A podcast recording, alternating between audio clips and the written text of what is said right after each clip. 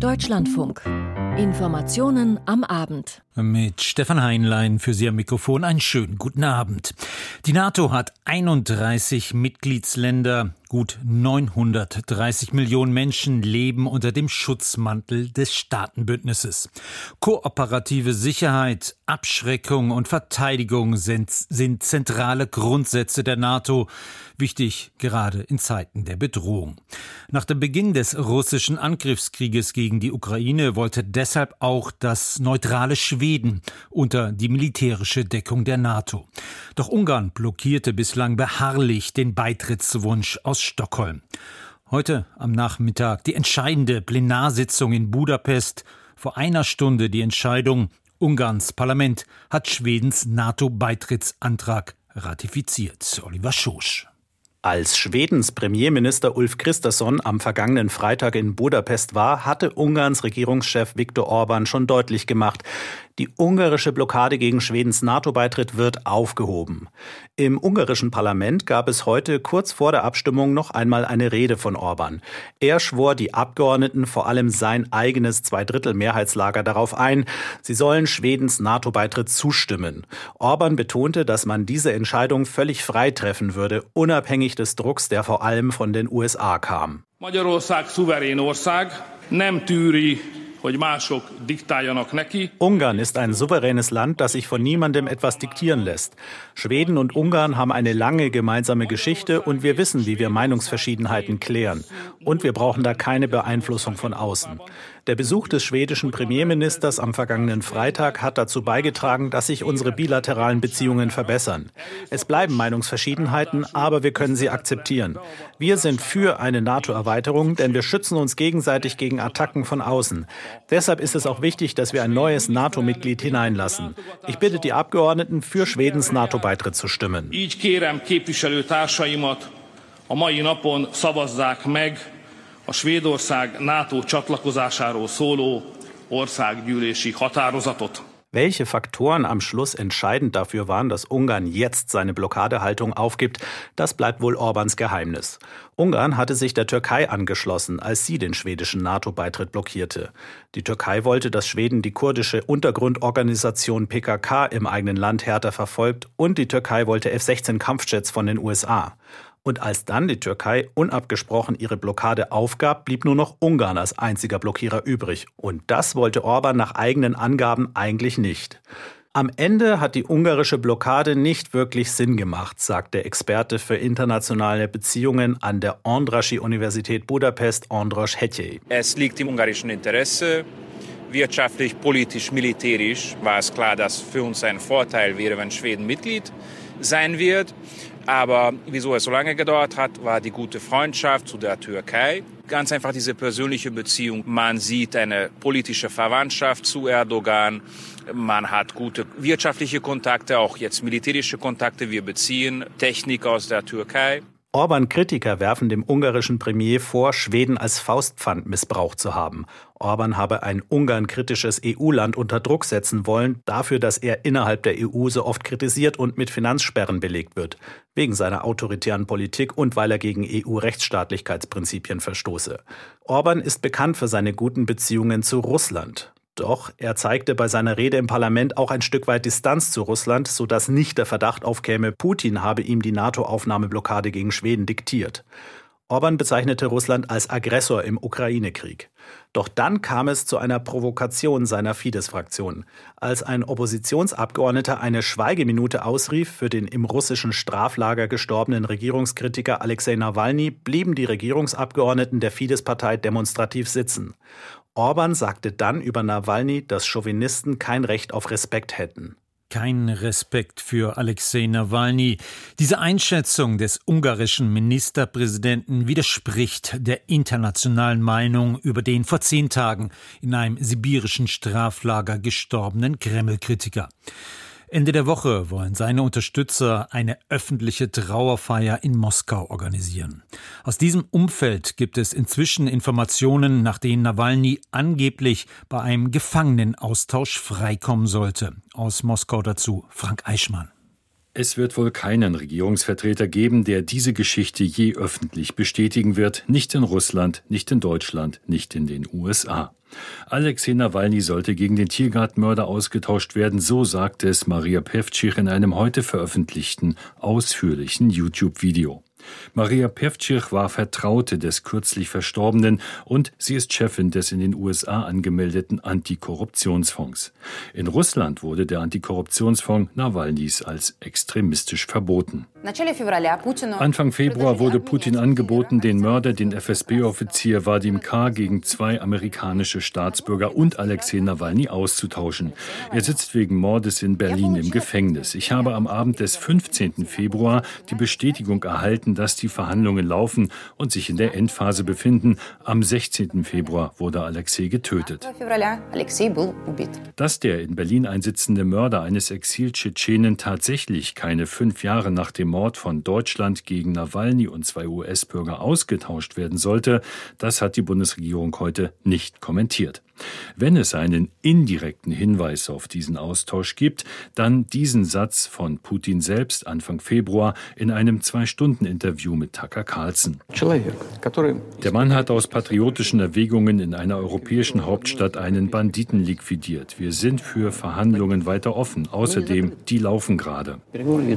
Und wie erklärt sich dann der plötzliche Tod Nawalnys? Hier wird es noch spekulativer. Die Nawalny-Vertraute Pevcich sagt, Putin habe persönlich die Tötung angeordnet, weil er Nawalny keineswegs freigeben wollte. Dies sei das absolut unlogische, irrationale Verhalten eines verrückten Mafioso. Beweisen lässt sich diese Version natürlich nicht. Offiziell ist von einem natürlichen Tod die Rede. Der Leichnam Alexei Nawalnys wurde seiner Mutter erst am Samstag übergeben, mehr als eine Woche nach seinem plötzlichen Tod in einem Straflager im Norden Sibiriens. Zuvor hatte die Mutter über zähe Verhandlungen mit den Ermittlungsbehörden berichtet. Hauptsächlich ging es um die Frage, wo und wann Nawalny beerdigt wird. Jeden Druck der Behörden und des Kreml auf Nawalnys Angehörige wies der Sprecher des russischen Präsidenten heute entrüstet zurück. Keineswegs, der Kreml hat damit nichts zu tun, er hat keinen Druck ausgeübt. Das sind absolut absurde Anschuldigungen der Anhänger, so Dmitri Peskov. Die stehen, so wie ich das sehe, de facto auf der Fahndungsliste, fast alle von ihnen sind im Ausland. Die Unklarheiten der Beerdigung könnten sich auch daraus erklären, dass Russlands Führung zweieinhalb Wochen vor der Präsidentschaftswahl kein Interesse daran hat, dass sich Tausende Trauernde versammeln. Es gibt mehrere Moskauer Friedhöfe, die für die Beisetzung in Frage kommen. An einem wird bereits von hohem Polizeiaufgebot berichtet und davon, dass Metalldetektoren an den Eingängen bereitstehen. Aber dies, genau wie bereits kursierende konkrete Beerdigungstermine in dieser Woche, hat Nawalny-Sprecherin Kira Jamisch heute auf ihren Social-Media-Kanälen dementiert.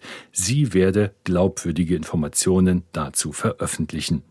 Es ist schwer zu bestreiten, dass es rund um das plötzliche Ableben Alexei Nawalnys einen großen Mangel gibt an glaubwürdigen Informationen. Frank Eichmann aus Moskau. Und dort in der russischen Hauptstadt dürfte die heutige Äußerung von Olaf Scholz mit großer Aufmerksamkeit registriert werden. Der Bundeskanzler hat der Lieferung von Taurus-Marschflugkörpern an die Ukraine eine klare Absage erteilt. Frank Kapellan. Der Kanzler äußert sich auf einer Veranstaltung der deutschen Presseagentur. Olaf Scholz bekräftigt dort sein Nein zur Lieferung des Marschflugkörpers Taurus und begründet dies damit, dass die Waffe nur von deutschen Soldaten programmiert und mit Zieldaten gefüttert werden könne, und zwar auf ukrainischem Boden. Militärexperten hatten zwar betont, dies könne mit entsprechend geschulten ukrainischen Kräften geschehen, der Bundeskanzler allerdings kommt zu einem anderen Schluss. Es ist ganz klar, dass es keine deutschen Soldaten auf ukrainischem Grund geben wird. Und dafür stehe ich auch, dass das so ist, dass es keine Verwicklung unseres Landes und der militärischen Strukturen unseres Landes in diesen Krieg gibt. CDU-Außenpolitiker Norbert Röttgen hält diese Begründung nicht für stichhaltig stichhaltig. Taurus ist keine Wunderwaffe, aber sie ist strategisch von Bedeutung, weil sie den Ukrainern erlaubt, Stellungen in den besetzten Gebieten zu zerstören bekräftigt Röttgen. Scholz fürchtet aber offenbar, dass Taurus mit seiner Reichweite von 500 Kilometern weit auf russischem Gebiet zum Einsatz kommen könnte. Wir werden verhindern, dass es zu einem Krieg zwischen Russland und der NATO kommt. Niemand, der Taurus fordert, will, dass Deutschland Kriegspartei wird, hält ihm die Vize-Fraktionschefin der Grünen Agnieszka Brugger entgegen. Nach allem, was ich weiß, stimmt dieser Zusammenhang einfach nicht. Und für FDP-Verteidigungsexpertin Marie-Agnes Strack-Zimmermann führt der Kanzler ein längst widerlegtes Argument an. Für den Deutschlandfunk aus Berlin Frank Kapellan. Die EU ist ein Bürokratiemonster. Im Bemühen, die Regeln und Vorschriften in Europa zu vereinheitlichen und gleiche Standards zu ermöglichen, verkompliziert Brüssel den Alltag der Menschen. So ein Dauervorwurf an die Adresse der Europäischen Union. Besonders aufgebracht sind derzeit die europäischen Landwirte. Seit Wochen Proteste nicht nur in Deutschland. Heute deshalb dazu eine Konferenz der EU-Agrarminister, begleitet von wütenden Protesten. Aus Brüssel Peter Kapern.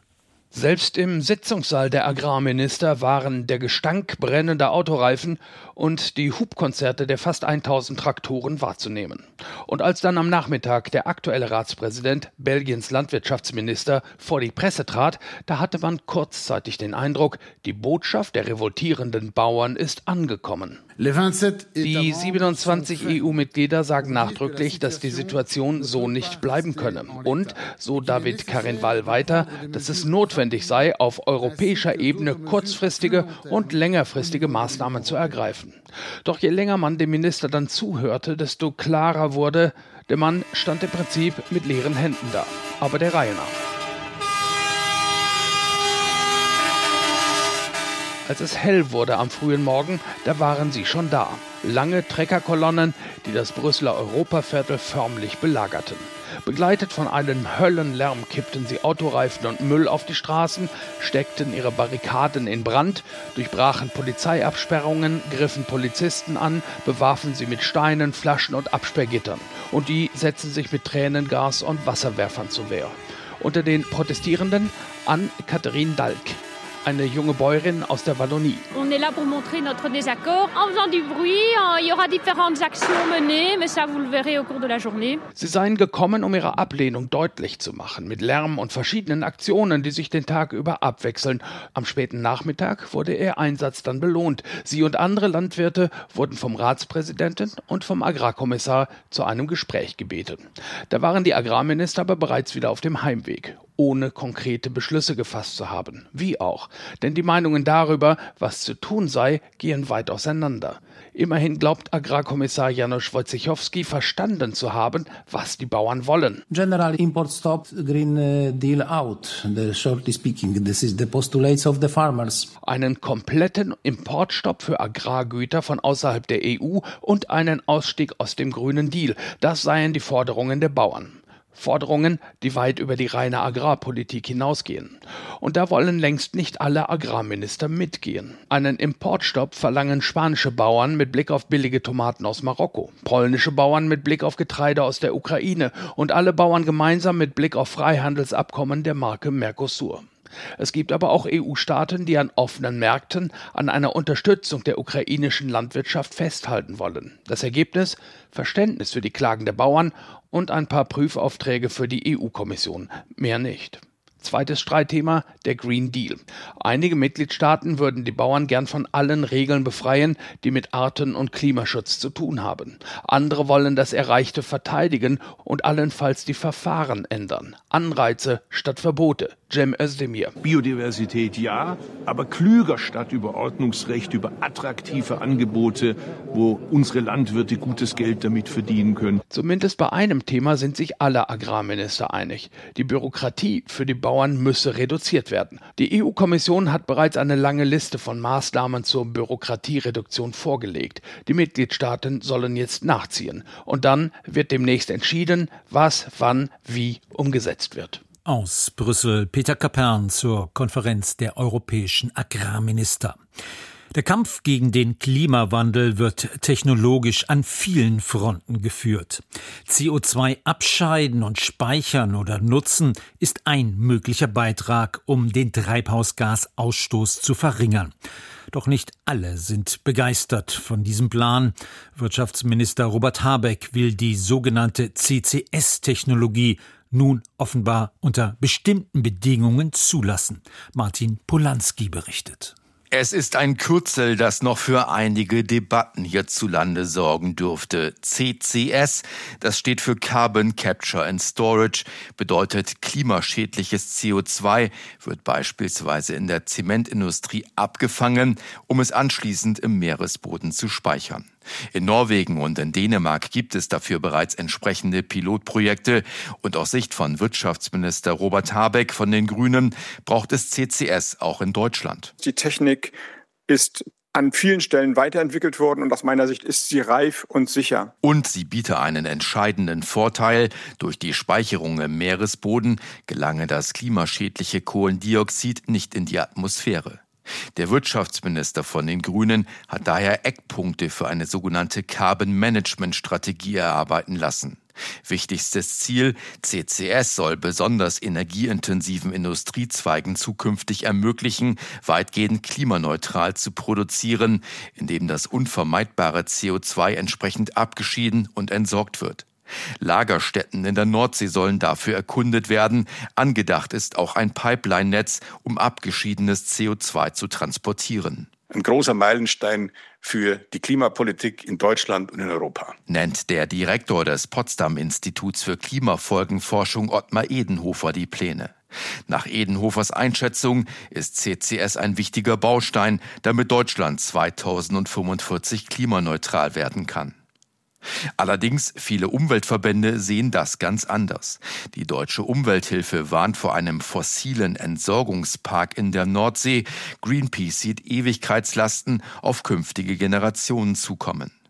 Auch Habecks Partei, die Grünen, hatten CCS lange abgelehnt. Vor 20 Jahren waren erste Überlegungen, CO2 im Boden abzuspeichern, wieder fallen gelassen worden, weil sich schnell Protest regte.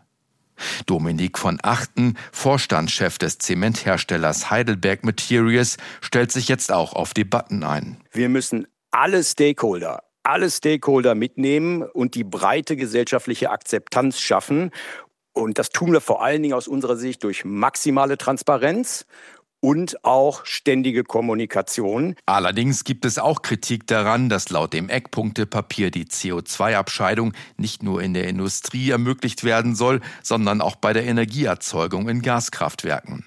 Damit könnte der Umstieg auf erneuerbare Energien ausgebremst werden, befürchten Umweltverbände. CCS, die drei Buchstaben dürften noch für einige Debatten hierzulande sorgen. Martin Polanski. Und zu diesem Thema der CO2-Speicherung auch ein Kommentar um 19.05 Uhr hier im Deutschlandfunk. Brandenburg, Thüringen und Sachsen, dort werden in diesem Jahr die Landtage neu gewählt und in allen drei ostdeutschen Bundesländern stehen die Umfragewerte extrem gut für die AfD. Auch bundesweit ist die Partei im Aufwind, trotz der anhaltenden Proteste und Kundgebungen in vielen Städten der Republik. Bislang wird die AfD vom Verfassungsschutz bundesweit als Verdachtsfall geführt. In Zukunft jedoch könnte laut Medieninformationen die gesamte AfD als gesichert extremistisch eingestuft werden. Aus Berlin dazu Gudla Geuter. Seit drei Jahren stuft das Bundesamt für Verfassungsschutz die AfD als Verdachtsfall ein. Das ist länger als in solchen Fällen üblich. An sich wird nach etwa zwei Jahren entschieden, ob sich ein Verdacht erhärtet oder nicht. In diesem Fall allerdings zieht sich die gerichtliche Auseinandersetzung über die Einstufung in die Länge. Nach mehreren Verschiebungen will das Oberverwaltungsgericht Münster in zweiter Instanz nun am 12. März verhandeln. Vor diesem Hintergrund ist die Berichterstattung der Süddeutschen Zeitung zu verstehen. Demnach soll ein neues Gutachten zur AfD weitgehend fertig sein. Die Erwägungen des Gerichts sollten aber noch ausgewertet werden und in das neue Papier einfließen. Dabei zitiert die Zeitung einen internen Vermerk. Demnach würden nicht alle Parteimitglieder als Anhänger extremistischer Strömungen betrachtet, aber die Strömung um Björn Höcke, das sogenannte solidarisch-patriotische Lager, gewinne an Einfluss. Anders als bisher soll außerdem das Verhältnis der Partei zu Russland einen eigenen Abschnitt bekommen. Das Bundesamt für Verfassungsschutz kommentierte den Bericht wie üblich nicht. Zu behördeninternen Abläufen nehme man grundsätzlich keine Stellung. Die Partei äußerte sich mit Verweis auf das laufende gerichtliche Verfahren nicht. Die Fraktion der AfD im Sächsischen Landtag dagegen kritisierte die mögliche Einstufung der gesamten Partei als gesichert extremistische Bestrebung scharf. Ihr sicherheitspolitischer Sprecher Carsten Hütter mutmaßte, mit der Einstufung wolle der Verfassungsschutz der Partei vor den drei in diesem Jahr anstehenden Landtagswahlen in Ostdeutschland so wörtlich maximal schaden. In der Gerichtsverhandlung in Münster Mitte März steht auch die Einstufung der Jugendorganisation, der Jungen Alternative, als Verdachtsfall auf der Agenda sowie die des inzwischen aufgelösten sogenannten Flügels um Björn Höcke als gesichert extremistisch. Inzwischen sieht der Bundesverfassungsschutz auch die Jugendorganisation als gesichert rechtsextrem. Ein Eilantrag dagegen ist in erster Instanz gescheitert. Die Landesämter in Thüringen, Sachsen und Sachsen-Anhalt sehen die dortigen Landesverbände als gesichert extremistisch an. Gudla Goita. Der Krieg im Gazastreifen geht weiter mit voller Härte. Eine Offensive der israelischen Armee im Süden rund um die Grenzstadt Rafah ist wohl nur noch eine Frage der Zeit. Heute eine politische Entscheidung auf palästinensischer Seite. Der Ministerpräsident hat den Rücktritt seiner Regierung bekannt gegeben. Jan Christoph Kitzler. Über den Rücktritt von Mohammed Steyer, dem Ministerpräsidenten der palästinensischen Autonomiebehörde, war in den letzten Tagen bereits spekuliert worden. Er soll den Weg freimachen für eine sogenannte Technokratenregierung. Die Autonomiebehörde unter dem palästinensischen Präsidenten Abbas kontrolliert Teile des Westjordanlands. Sie hat aber auch infolge der israelischen Besatzung immer mehr an Einfluss verloren, gilt als korrupt und hat kaum noch Zustimmung in der Bevölkerung. Bei dem Rücktritt von Ministerpräsident Steyer geht es auch um die Frage, welche Rolle die palästinensische Autonomiebehörde nach dem Krieg im Gazastreifen spielen kann. Vor allem Vertreter der USA hatten immer wieder davon gesprochen, dass die PA eine Rolle bei der Nachkriegsordnung im Gazastreifen übernehmen könnte. Das gehe aber nur mit einer grunderneuerten PA.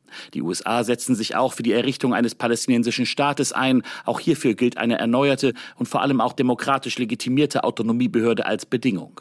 Ein umstrittenes Thema ist dabei, wie die PLO als palästinensische Dachorganisation künftig aufgestellt ist. Bisher ist die Terrororganisation Hamas an ihr nicht beteiligt. Der Rücktritt der palästinensischen Regierung im Westjordanland gilt vor allem als symbolischer Schritt und als Zeichen dafür, dass sich die palästinensische Führung neu aufstellen will. Jan Christoph Kitzler. Schon vor der wohl bevorstehenden Offensive der israelischen Armee im Süden des Gazastreifens ist die humanitäre Lage der Menschen in der extrem dicht besiedelten Küstenregion seit Wochen katastrophal. Die internationale Hilfe ist bei weitem nicht ausreichend. Nun sollen weitere Übergänge für die Lieferung von dringend notwendigen Lebensmitteln und Medikamenten geöffnet werden. Benjamin Hammer. Videoaufnahmen der Nachrichtenagentur AP zeigen dramatische Szenen in Gazastadt. Hunderte, vielleicht tausende Menschen stehen an der Küste des Gazastreifens im Staub. Eine Straße gibt es hier nicht mehr. Die Häuser neben ihnen sind zerstört.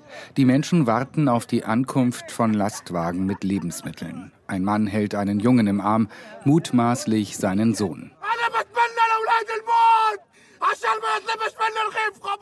Ich wünsche mir den Tod für die Kinder, weil ich ihnen kein Brot besorgen kann.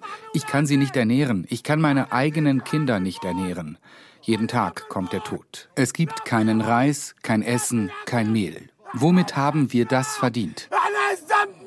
Gaza-Stadt befindet sich in der nördlichen Mitte des Gazastreifens. In Städten ganz im Norden ist die Lage noch angespannter. Seit Tagen sind offenbar keine Hilfslieferungen des Welternährungsprogramms der Vereinten Nationen mehr in den Norden gelangt.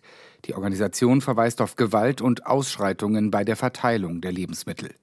Die israelische Regierung hat nun offenbar reagiert. Das Kriegskabinett bewilligte, dass Hilfslieferungen von Israel aus in den Norden des Gazastreifens über einen nördlichen Übergang gelangen können. Alon Efyatar ist Analyst beim israelischen Fernsehkanal 12. Das ist ein bedeutender Schritt. In den letzten Wochen haben Hunderttausende Palästinenser im Norden des Gazastreifens keine Nahrung erhalten, weil die Lieferungen, die über Rafah im Süden reinkamen, ständig geplündert wurden. Die humanitäre Krise hat sich enorm verschärft. Israel hat den Gazastreifen abgeriegelt und begründet das mit Sicherheitsbedenken. Hilfslieferungen werden von Israel zunächst kontrolliert und dann in den Gazastreifen gelassen. Nach Ansicht von Hilfsorganisationen gelangen viel zu wenige Lieferungen nach Gaza. Die Vereinten Nationen haben mit Blick auf den Norden des Gazastreifens vor einem starken Anstieg vermeidbarer Todesfälle bei Kindern gewarnt. Eine Waffenruhe zwischen Israel und der Hamas würde Hilfslieferungen wohl erleichtern. Ein Abkommen würde auch die Freilassung israelischer Geiseln und palästinensischer Häftlinge vorsehen. In die Verhandlungen ist zuletzt wieder Bewegung gekommen. Aktuell soll sich eine israelische Delegation in Katar befinden. Im US-Fernsehen machte Israels Premier Benjamin Netanyahu aber klar, dass sich eine Offensive auf Rafah im Süden des Gazastreifens durch ein Abkommen nur etwas verzögern werde. Uh, ein Sieg ist in Reichweite und wir können nicht siegen, ohne die Hamas zu eliminieren. Wenn wir einmal die Operation in Rafah begonnen haben, wird ein Ende der intensiven Kämpfe nach Wochen kommen, nicht erst nach Monaten. Netanyahus Äußerungen zeigen, wie schwer die indirekten Verhandlungen zwischen Israel und der Hamas werden. Denn die Hamas will ein Szenario, in dem sie nach einer mehrwöchigen Waffenruhe wieder angegriffen wird, verhindern. Aus Tel Aviv Benjamin Hammer. Das Leid der Kinder, Frauen und Männer im Gazastreifen wird in vielen Ländern inzwischen scharf kritisiert. Deutliche Worte auch aus vielen europäischen Hauptstädten. In Berlin jedoch ist offene Kritik an der Regierung in Tel Aviv stets eine heikle Gratwanderung. Politiker wägen sorgfältig ihre Worte aus Sorge vor Antisemitismusvorwürfen jüdischer Organisationen. Künstler dagegen sind oft deutlicher in ihren Aussagen. Aktuell gibt es eine Kontroverse um Äußerungen im Rahmen der Berlinale. Sebastian Engelbrecht. Auch Bundeskanzler Olaf Scholz wollte nicht schweigen zu den einseitig israelfeindlichen Äußerungen bei der Berlinale Preisverleihung. Regierungssprecherin Christiane Hoffmann gab weiter, was der Kanzler denkt. Für den Bundeskanzler kann ich sagen, dass er teilt, dass eine derart einseitige Positionierung so nicht stehen gelassen werden kann und dass es in jeder Debatte zu diesem Thema natürlich wichtig ist, im Auge zu behalten, was das Ereignis war, das diese erneute Eskalation des Nahostkonflikts ausgelöst hat nämlich der Überfall der Hamas vom 7. Oktober. Bei der Preisverleihung hatte der palästinensische Regisseur Basil Adra die Bühne genutzt, um politische Botschaften zum Krieg zwischen Israel und der Hamas zu verbreiten. Die Bundesregierung forderte er auf, Israel keine Waffen mehr zu liefern. Stop sending weapons to Israel. Adra war zusammen mit seinem israelischen Co-Regisseur Yuval Abraham für den Film No Other Land geehrt worden. Er handelt von der Vertreibung von Palästinensern innerhalb des Westjordanlands. Es ist schwer für mich zu feiern, während tausende Menschen in Gaza von Israel abgeschlachtet und massakriert werden. Verena Paravel, Mitglied der Jury, trug während der Laudatio für den Film den Schriftzug Waffenstillstand jetzt an ihrem Kleid. Dasselbe forderte der in einer anderen Kategorie preisgekrönte Regisseur Ben Russell, der auf der Bühne ein Palästinensertuch trug. Er erklärte, natürlich sind wir gegen den Genozid, wofür das Publikum ihm Applaus zollte. Gemeint war, Israel begehe in Gaza einen Genozid an den Palästinensern. All das blieb während der Abschlusszeremonie unwidersprochen stehen. Nur Berlinale-Chefin Mariette Rissenbeek bemühte sich um Ausgewogenheit. Sie forderte Israel auf, die Zivilbevölkerung in Gaza zu schützen und forderte zugleich von der Hamas, die israelischen Geiseln umgehend freizulassen. Der Kulturstaatsministerin Barbara Roth reicht das allerdings nicht aus. Roth verurteilte die Äußerungen bei der Preisverleihung als erschreckend einseitig und von einem tiefgehenden Israel-Hass geprägt. Sie kündigte eine Untersuchung der Vorfälle an. Es müsse sichergestellt werden, dass die Berlinale ein Ort sei, frei von Hass, Hetze, Antisemitismus, Rassismus, Muslimfeindlichkeit und jeder Form von Menschenfeindlichkeit, so die Kulturstaatsministerin. Der Präsident der deutsch-israelischen Gesellschaft, Volker Beck, macht indirekt seine grüne Parteikollegin Roth mitverantwortlich für den Eklat bei der Berlinale. Er vermisst eine kulturpolitische Strategie gegen Antisemitismus und wirft der Kulturstaatsministerin im RBB eine zu zögerliche Haltung vor. Das gelte auch für das Thema Kulturförderung. Also insgesamt müssen wir mal drüber reden, wofür unser Staat eigentlich Geld ausgibt. Und es muss mal geklärt werden, für Antisemitismus, auch für antisemitische Kultur gibt es kein Geld. Da scheut sich die Kulturstaatsministerin seit längerem hier ein Konzept vorzulegen. Und das muss jetzt endlich mal auf den Tisch gebracht werden. Erneut eine Antisemitismusdebatte in Deutschland. Sebastian Engelbrecht. Und zu diesem Thema auch ein Kommentar um 19.05 Uhr im Deutschlandfunk. Das Team dieser Sendung dankt für Ihr Interesse. Mein Name ist Stefan Heinlein.